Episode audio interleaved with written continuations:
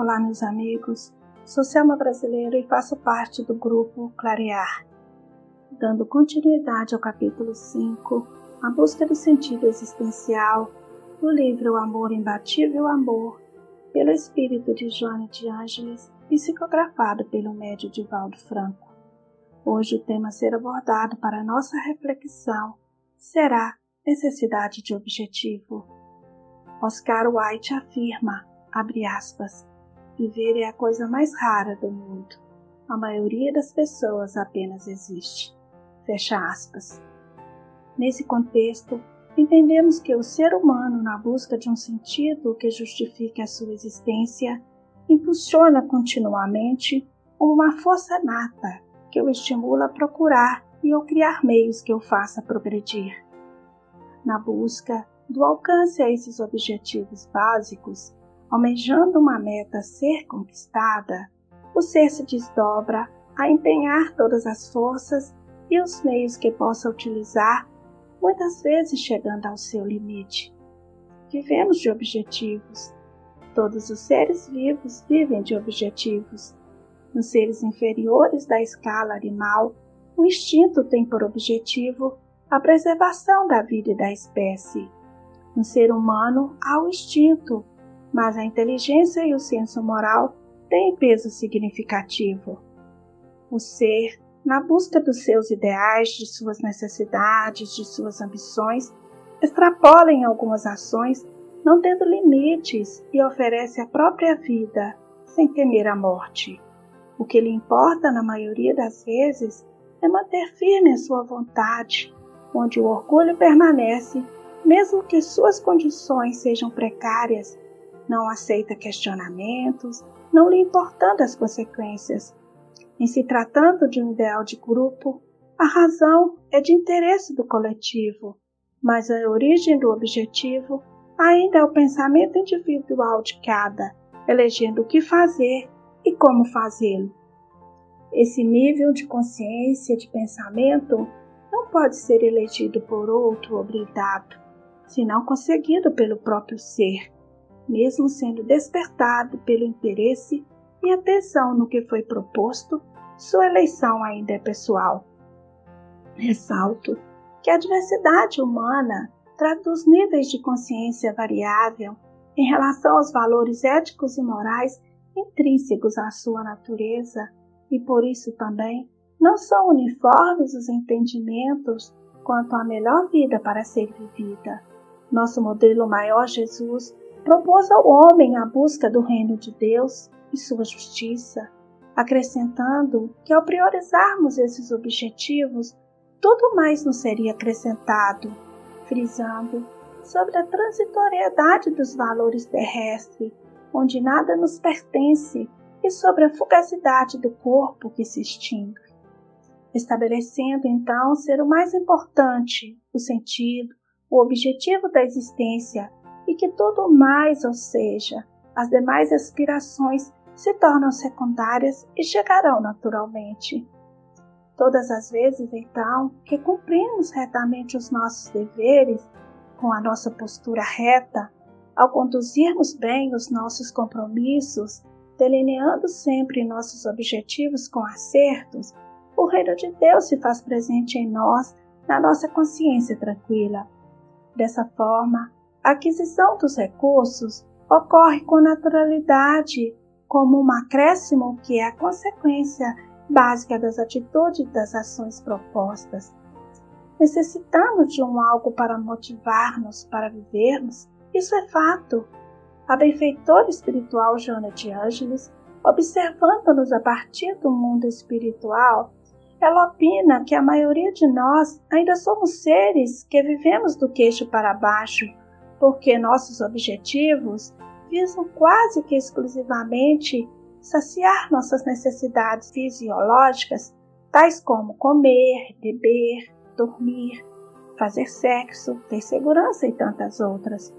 Por outro lado, também objetivamos sistemática e de forma alienante ter coisas, comprar coisas, acumulando os patrimônios materiais e para justificarmos chamamos de progresso. Vivemos então em uma época onde predomina o consumismo como meio mediático, nos aguçando o orgulho, conduzindo-nos ao consumo desenfreado e acabamos por comprar de tudo que é novidade. Então, como consequência, ocorrem os desarranjos de ordem financeira, psicológica, sociológica e outros tantos que se generalizam em nós. Necessitamos entender que essa busca do significado, do objetivo ou sentido não pode ser resultado de uma fé ancestral, de uma crença destituída de fatos que se dilui ante dificuldades, perante os conflitos internos, mas da luz da razão que se transforma em vontade de conseguir uma vida mais significativa, mais rica de conteúdo, de aspirações profundas e autênticas. Nossa benfeitora cita que entre tantos objetivos que dão sentido à vida, nos favorecendo e nos impulsionando a buscarmos os meios para lutarmos e conquistá-los, se ressaltam a conquista de um afeto familiar, a firmeza perante um ideal de desenvolvimento, a harmonia no lar, uma atividade dignificadora pessoal ou coletiva, o retorno a um serviço interrompido, então, todos com propósitos estabelecidos. Jona diz que, com certeza, o pensamento criador acerca desses objetivos a serem conquistados sustentaram incontáveis encarcerados nos campos de trabalho forçado e de extermínio, mesmo quando já cansados, exauridos, e nada mais lhes restava senão a morte. A vida, minha gente, reclama um significado subjetivo, diz o Dr. Victor Frankl, para que ela possa então ser uma vida que vale a pena ser vivida. Frequentando campos de concentração, como prisioneiro judeu durante a Segunda Guerra Mundial, o Dr. Victor observou que os prisioneiros que tinham objetivos subjetivos positivos, esses suportavam melhor as condições desumanas dos campos de concentração, incluindo aí a percepção da morte sempre iminente.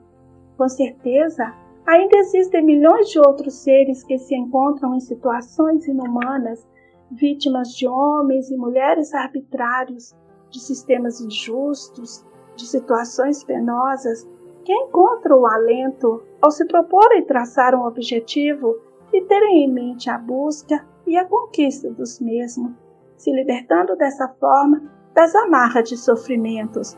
Outros, infelizmente, ainda carregam consigo de outras existências objetivos infelizes, baseados em ódio, ressentimento e ânsia de poder, tornando então suas trajetórias intencionalmente mutiladas, ou seja, sem sentido, secas, vazias, porque os mesmos, meus queridos amigos, são máscaras do ego ferido, que não se tornam razões de paz e sim de contínuo tormento.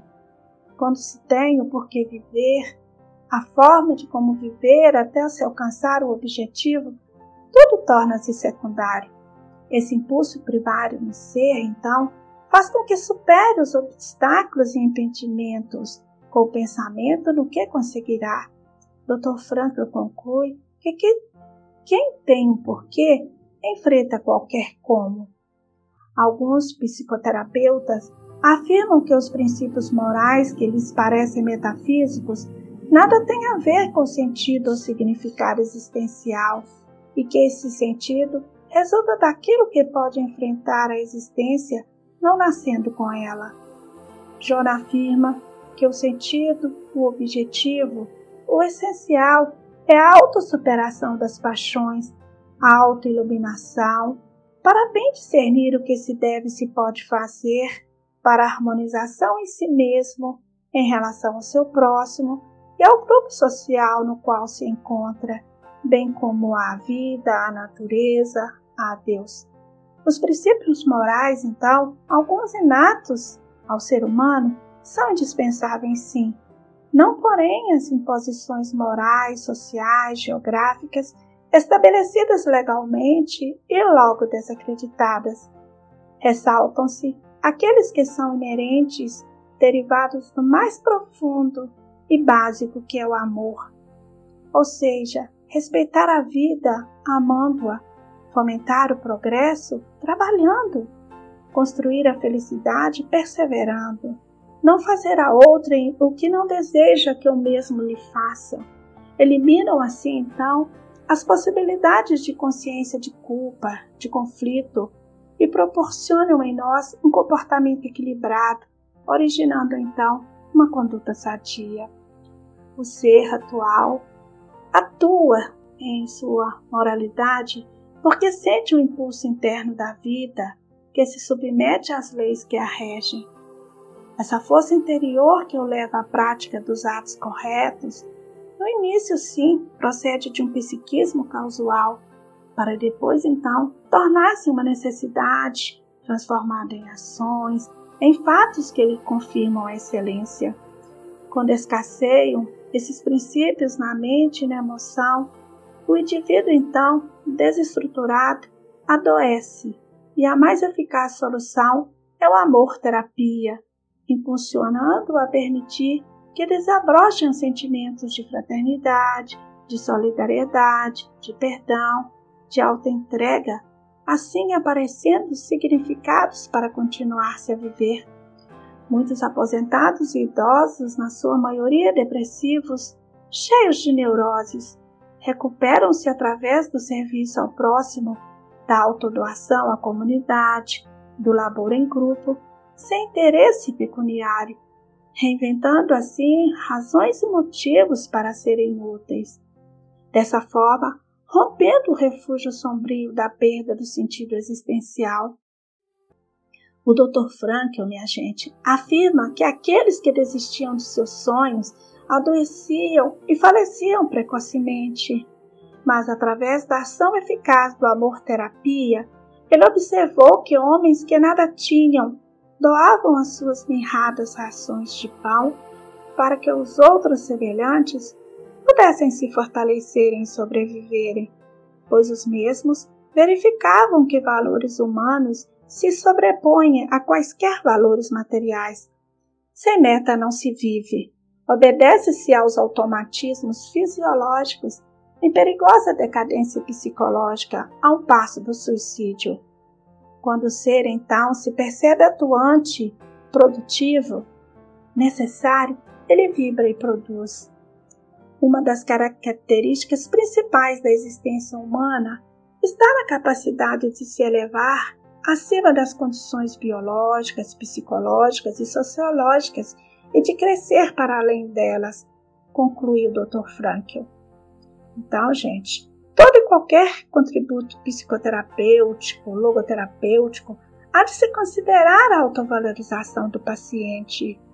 Joana conclui esse item sobre a necessidade de objetivo, falando-nos do nosso modelo maior, ao dizer que Jesus sintetizou a importância da valorização do ser na resposta com que concluiu o diálogo com o sacerdote que o interrogara a respeito do reino dos céus. Disse Jesus, abre aspas, vai tu e fazes o mesmo, fecha aspas. No livro Significado da Vida, psicografado por Divaldo Franco, a mentora Joana cita que, abre aspas, na grande mole humana, cada pessoa dá à vida um significado especial, fecha aspas, e continua, abre aspas. A vida, entretanto, possui um significado especial que reside no autodescobrimento do homem, que passa a valorizar o que é ou não importante no seu peregrinar evolutivo. Esse desafio se torna individual, unindo sem embargo no futuro os seres numa única família que entrelaça então os ideais em sintonia com a energia que emana de Deus e é o elo vitalizador da vida. Fecha aspas. No livro Momentos de Meditação, no capítulo 11, na página 13, Jona nos diz o seguinte: abre aspas. O significado essencial da vida repousa, pois, no esforço que cada criatura deve encetar para anular as paixões dissolventes, colocando-nos nos seus espaços emocionais o divino hálito do amor que se origina em Deus. Fecha aspas. Meus irmãos, trabalhemos urgentemente a prática diária contínua do amor-terapia e com certeza teremos um objetivo maior no nosso caminhar. Luz e paz a todos. Até breve.